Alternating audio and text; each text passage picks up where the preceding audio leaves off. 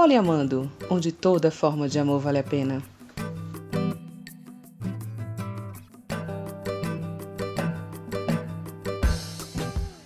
Olá, poliamores! Sejam bem-vindos ao Poliamando, um podcast para falar de não monogamia, relacionamentos e as mais diversas formas de amar. Eu sou Lil. E eu sou o Tom. E nós voltamos! Êêêê!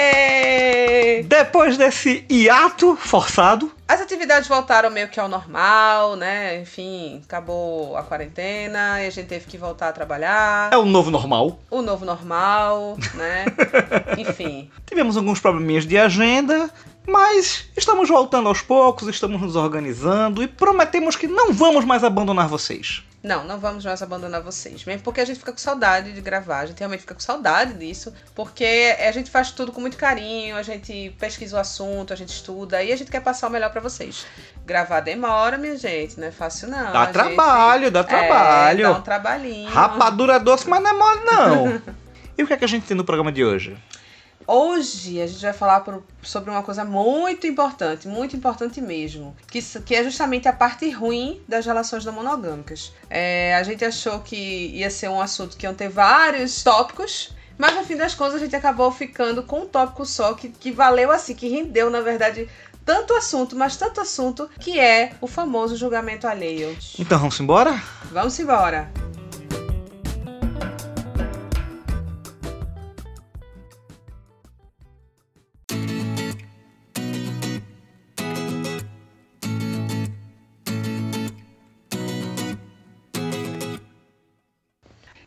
A gente acabou observando que não que não que seja só isso, claro, mas a maior parte das coisas ruins da relação não monogâmica é justamente o julgamento alheio. São coisas, é, são coisas relacionadas com outras pessoas, Com coisas outras relacionadas pessoas. a terceiros.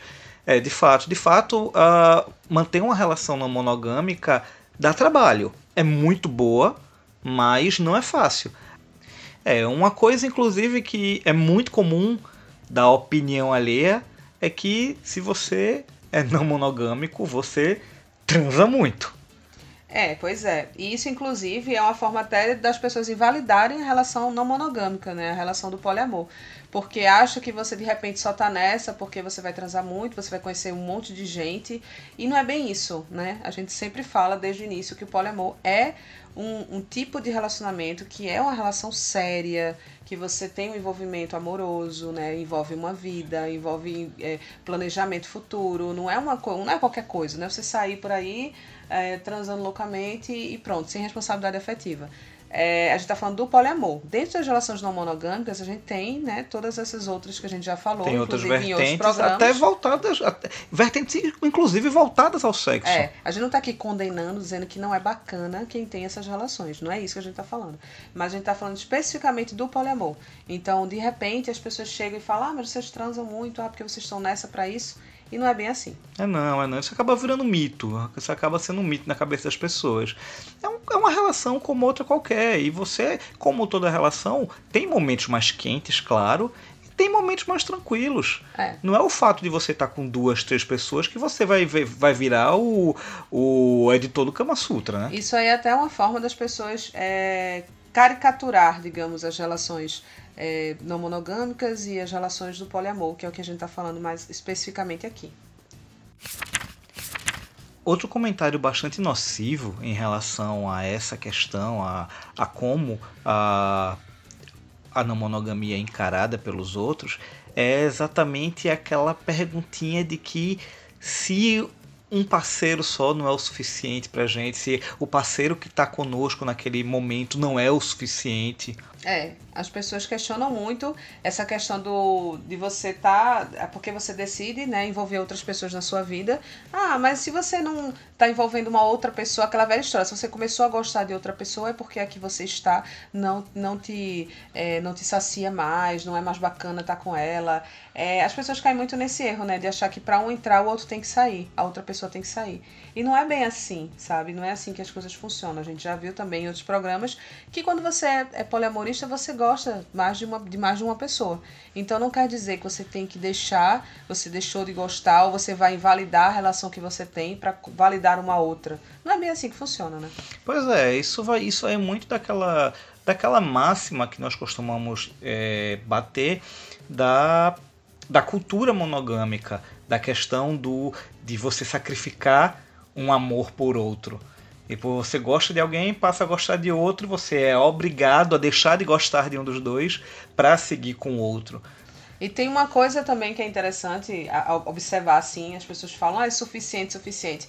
Como se a gente buscasse na outra pessoa é, uma deficiência que a gente tem. E não é bem isso. A relação não é dessa forma, não tem que ser dessa forma. Então, até a forma como é escrita, a pessoa não é suficiente para você. Como se a gente estivesse buscando ali uma pessoa. Uhum. É aquela coisa da, da, As pessoas elas têm aquela coisa, não, porque você tem que encontrar uma pessoa, porque essa pessoa tem que ser suficiente para você. Não sei o que. Não, é você que tem que ser suficiente para você. Uma coisa que se assemelha muito a isso é também aquela a assertiva de que você tá nessa porque não encontrou uma pessoa certa. É, você um dia vai encontrar uma pessoa certa e vai ficar só com ela. Ah, minha gente, pelo amor de Deus, né? Quem é a pessoa certa? Quem vai saber quem é a pessoa certa? E existe a pessoa certa a pessoa errada. As pessoas que vão entrar na tua vida vão entrar para ah, trazer conhecimento, para trazer experiências, para viver de boa, para passar uma para passar uma fase depois ir embora. Então não existe essa de pessoa certa, topo na panela, metade da laranja. Essas músicas todas de Fábio Júnior, que certamente não tem nada a ver com nada, certo? É isso. Então não tem pessoa suficiente, não tem pessoa certa, não tem. É você que vai. Você primeiro tem que estar bem com você e quem se aproximar e quem chegar enfim, é só pra trazer coisas boas.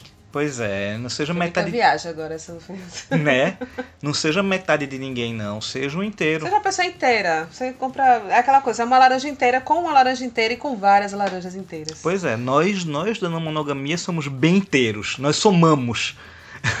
Por assim dizer. Outra coisa que é insuportável dessa galera é achar que a gente está disponível o tempo todo. O fato de você ser um não monogâmico lhe coloca como disponível o tempo todo. É muito simples, gente. O fato de sermos não monogâmicos quer dizer que estamos abertos, mas não disponíveis.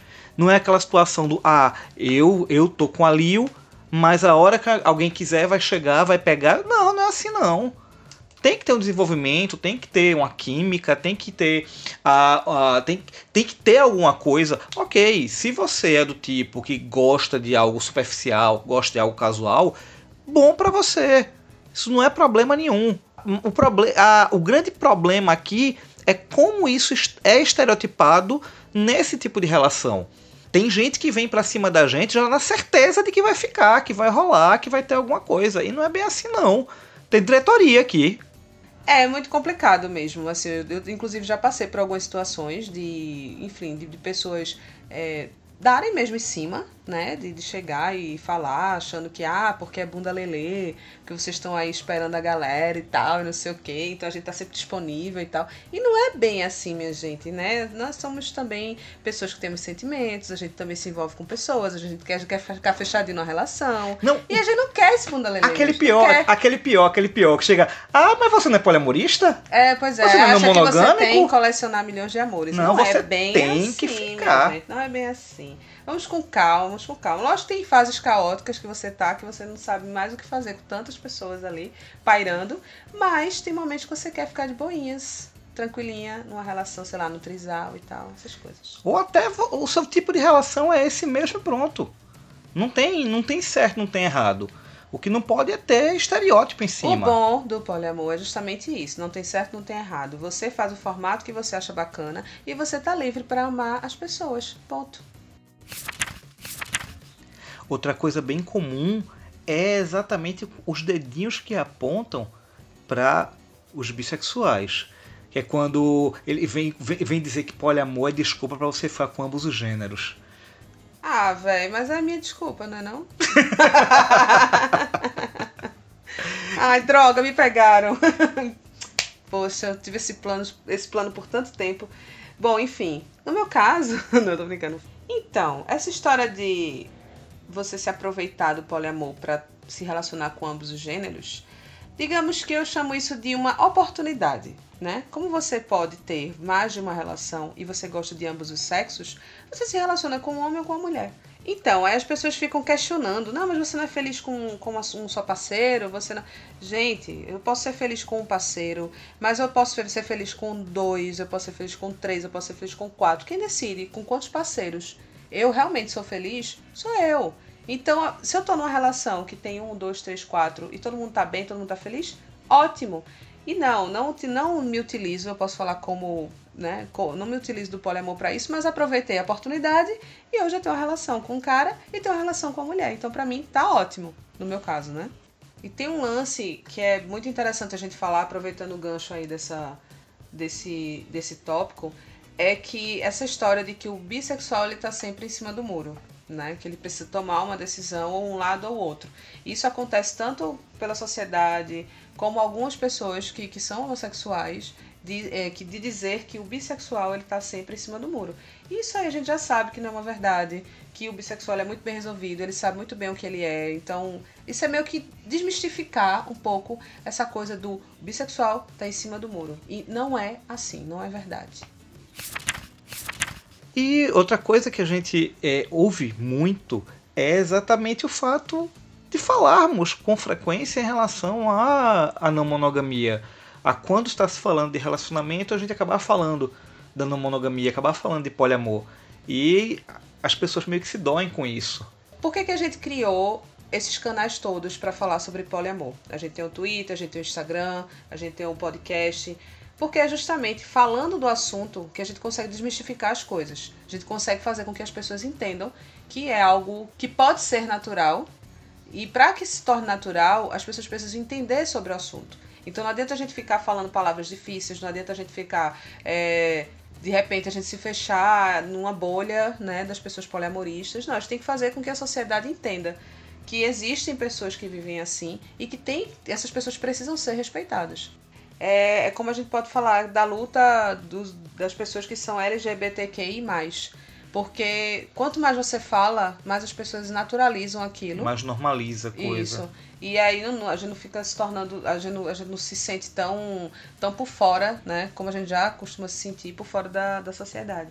E como esse é o tipo de relação que a gente vive, se você vai falar sobre determinados, assuntos, determinados elementos do cotidiano, você vai acabar inserindo isso, porque isso faz parte do nosso cotidiano. Se você fala de casamento, a gente não tem como falar de um casamento monogâmico. Se a gente fala de, de problemas do dia a dia, problemas, problemas conjugais do dia a dia, a gente não tem como falar disso de forma monogâmica. Agora, se tem uma coisa que incomoda demais a gente do meio não monogâmico, é quando culpam o poliamor por determinados problemas. Quando o poliamor, a não monogamia, vira a, o alicerce de problema. Tipo, a relação acabou. A, ah, tá vendo que não funciona? Tá vendo que não, não é bem assim?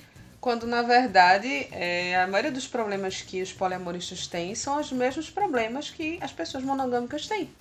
Então, assim, às vezes uma divergência de opinião, né? Às vezes uma picuinhazinha do dia a dia, é, ou então não tem mais sentimento. Então, as questões são as, praticamente as mesmas. A diferença é que ao invés de você estar tá é, só são duas pessoas, às vezes são três. Às vezes dentro desse trisal tem duas pessoas que não se entendem. Então, varia muito do formato, né, do tipo de relação. Mas os problemas são praticamente os mesmos. É uma relação amorosa como qualquer outra. Então, vão envolver os mesmos problemas que é uma relação monogâmica. Pois é.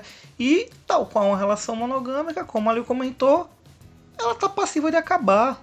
Ela tá passiva de terminar. Uh, se fosse assim, relações monogâmicas nunca acabariam, seriam eternas. Pois e é. acabam. Tanto, são tantos casamentos que a gente vê acabarem aí, inclusive muito rápido, por sinal. Pessoas que estão jurando amor e com poucos meses de relação acabam. Sim, qual é a desculpa de vocês então? Qual a desculpa dos monogâmicos então? Exatamente. Então, se é. for assim, a monogamia também não funciona, porque afinal de contas os casamentos monogâmicos e as relações monogâmicas também terminam. Pois é, né? É, uma, um assunto também que a gente acha muito importante falar, super válido inclusive nos dias atuais, nos dias atuais foi ótimo, peço que me sinal velha de 100 anos, essa possibilidade de formar família, né? As pessoas perguntam, tá, mas como seria isso? Vocês, como é que vocês vão formar uma família? Como é que vai ser esse, essa, uh, como seria esse formato, né, de família? Do mesmo jeito que hoje existem famílias e famílias, né? A gente tem a família tradicional, né? Que todo mundo, enfim, a gente já tá careca de falar dessa família tradicional. A família tradicional cristã do cidadão de bem. É, exatamente. é essa família aí. E aí a gente tem os vários formatos. A gente tem a mãe solteira, tem o pai solteiro, tem um casal de homens né, com uma criança, tem um casal de mulheres com uma criança, a gente tem uma pessoa sozinha com seus cachorros ou gatos, enfim. Então, avós, avós. É, avós que cuidam de netos. Então, assim, não, é a gente família. hoje não tem como, não existe mais esse formato de família tradicional. Isso é uma coisa muito, enfim, muito arcaica.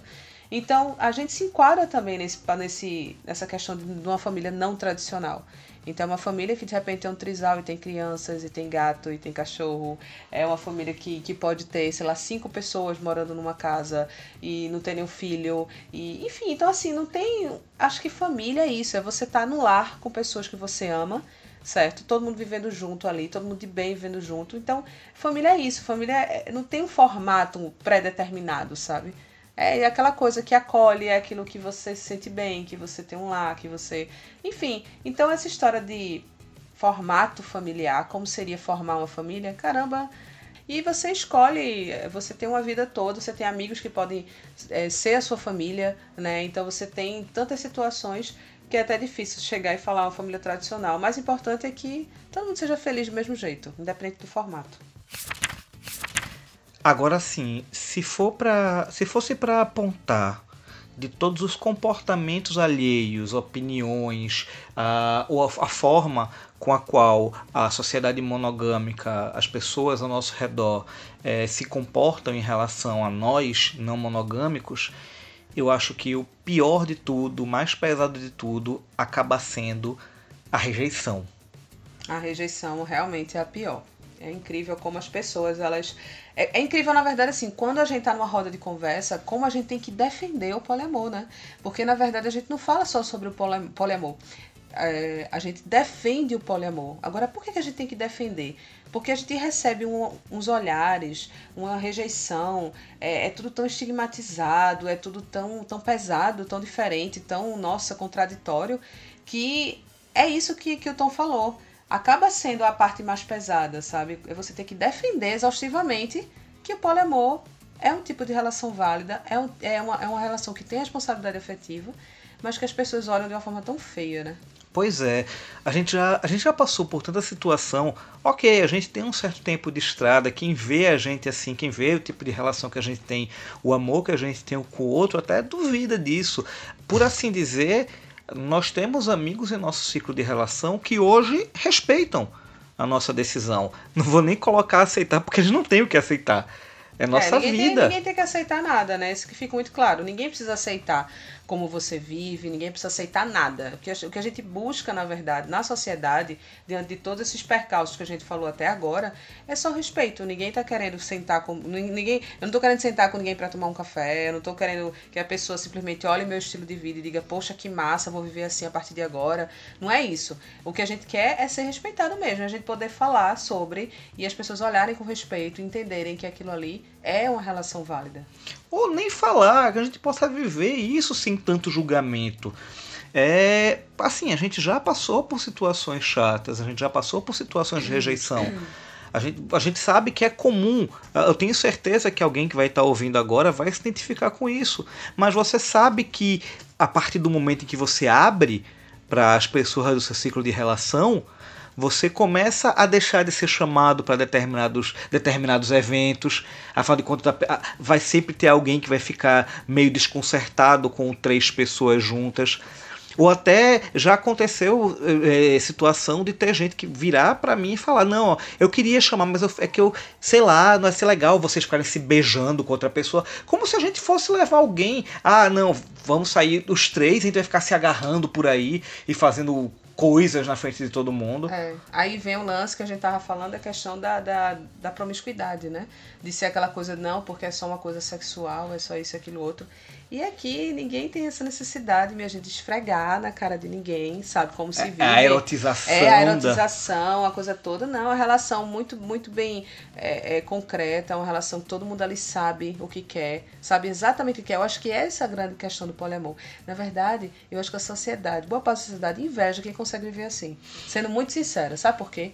Porque é uma relação que ela não tem, ela não tem as mentiras que, que uma relação monogâmica tem, porque todo mundo ali sabe o que está fazendo, todo mundo, todo mundo ali sabe dos sentimentos. Então, é tudo muito pelo contrário. Eu acho que é uma relação muito ali. É, é, muito sincera, muito aberta. Uma muito relação tranquila. livre de hipocrisia. Exatamente, é. Uma relação pautada no diálogo, que é como É. a gente já cansou de falar nos outros E programas. é isso mesmo. É esse povo chato, monogâmico, é tudo com inveja, porque queria tudo, tudinho, tenho certeza. Tudinho abrir a relação, virar poliamorista, amorista, só quero falar amorista agora. É. Poliamorista, e aí ficam aí com esse recalque, e é isso mesmo, acabou-se. Não, pois é, eu, eu particularmente tenho um grande amigo nosso que chegou pra gente, virou e falou: olha, eu não consigo, mas eu tenho inveja de vocês. Eu queria conseguir. Vendo a relação que vocês têm, eu queria conseguir viver assim, mas eu sei que eu não consigo. E é, e é isso que é bonito, que é isso que é legal, porque ah, ele não consegue, beleza, ele seja feliz como ele quiser. A gente consegue, deixa a gente ser feliz como a gente quer. Exatamente. Deixa a gente viver a nossa vida. É talvez talvez seja a, talvez seja exatamente por conta disso que essa questão da rejeição seja tão dolorosa, porque a gente não quer a gente não quer obrigar ninguém a viver como a gente vive. A gente só quer que deixem a gente viver como a gente vive e passem a nos enxergar como enxergassem qualquer relação. Uma relação saudável, uma relação feliz, uma relação ah, com os seus acordos, com as suas regras, com os seus dilemas, com os seus problemas. E uma relação válida e cheia de amor. É isso. E por último, e não menos importante, nós mulheres, como sempre, que sofremos tanto preconceito. No poliamor seria diferente, né? Então, a- aquela sensação de que a mulher, tipo, a mulher tá sozinha e ela começa a se relacionar com um casal, né? Por exemplo, isso é um dos exemplos. E aí, não, porque eles estão usando, usando você, porque eles estão se aproveitando, porque você não sabe o que você quer e aí você tá nessa. É o famoso preconceito vindo de uma sociedade machista, né? Que a mulher, ela não parece que ela não sabe o que ela quer. Ela não tem força, ela, não, tem vontade. Ela não tem vontade, ela também não quer. não- ela, é aquela coisa, ela tá sendo obrigada sempre a fazer alguma coisa. Isso é o maior erro que existe, sabe? É, pelo contrário, as mulheres elas sabem exatamente o que elas querem e têm domínio do que elas querem e se relacionam da forma que elas quiserem. Ainda mais nos dias de hoje que a luta é grande, a gente sabe, mas a gente deu alguns passos, digamos assim, de, de uma maior liberdade né, social. É, graças às mulheres maravilhosas que passaram tantos anos lutando para que hoje a gente consiga respirar um pouquinho mais, apesar dos números não serem tão bons. Mas é isso, a gente tem que olhar para frente e, e tentar entender que a gente vai conseguir chegar nesse momento em que as mulheres serão respeitadas e as formas que elas vivem também, de todo jeito.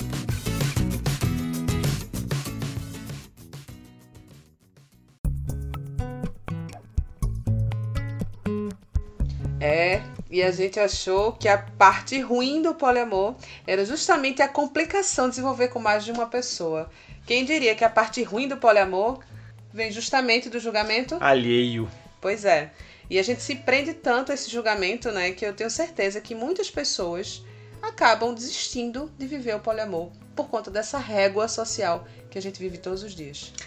É isso aí, pô. A mensagem do He-Man de hoje. A galera é muito novinha, não sabe quem é He-Man não, Lívia. A gente tá precisando só ter gente nova. Ah, menina, seguidores da gente é de. tipo, tem gente de, sei lá, 15 anos até. Então 70 vai, anos. dá a mensagem do É. He-Man aí, vai. A mensagem do He-Man de hoje é. Vai, Geninho. É bem verdade que se você vive de, de um jeito, as pessoas vão falar. Se você vive de outro, as pessoas vão falar. Então, deixa o povo pra lá, minha gente. Vamos amar, vamos ser felizes. É isso que importa no final. A gente falou tudo isso aí só pra vocês, sei lá, entenderem como é que funcionam as questões e tal. Mas, no fim das contas, vou mandar todo mundo Catar coquinho. catar coquinho. É isso aí. O importante, gente, é você ser feliz com o tipo de relação que você tem. Uh, se as pessoas não aceitam, o problema é delas. As pessoas é que não aceitam. Elas é que não aceitam. Esteja em paz com você, esteja em paz com a sua relação, seja franco com seus amores e bola pra frente. É importante a gente se amar. Exatamente. Olha aí, que lindo. E se você quer manter um contato mais próximo com a gente, manda um direct no Instagram, manda um e-mail. Nosso endereço é o arroba poliamando com Y arroba gmail.com. O nosso Instagram é arroba poliamando com Y e o nosso Twitter, arroba poliamando. Tome Y pra cima. E você encontra o nosso podcast nas mais variadas plataformas. Spotify, Deezer, Apple Podcasts, Anchor e por aí vai. Estamos perdidos pela internet, é só procurar lá o Poliamando que você acha a gente. Este programa é mais um projeto do Olar Podcast. Conheça também nossos outros projetos.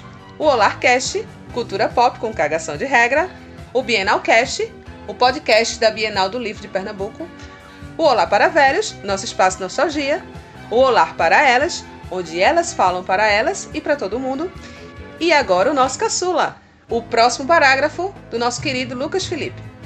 Então é isso, até o próximo programa. Tchau! Tchau!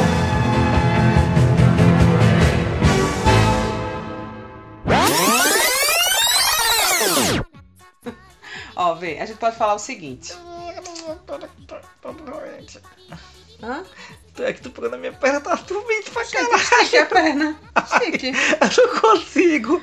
Te Ai, tá dormente aqui, peraí. Te dana. Ai, falei essa uma minha cruz perna. saliva, faz uma cruz de Ai, saliva. Eu fazer com saliva onde, mina? Na perna! Ai, Tá. Ai, ai, ai, ai. segurar. Ai, peraí, ai, ai, peraí. Você tá gravando? Peraí. Tá gravando. É bom que já tem o pós-créditos. Esse podcast é uma produção Olar Podcasts.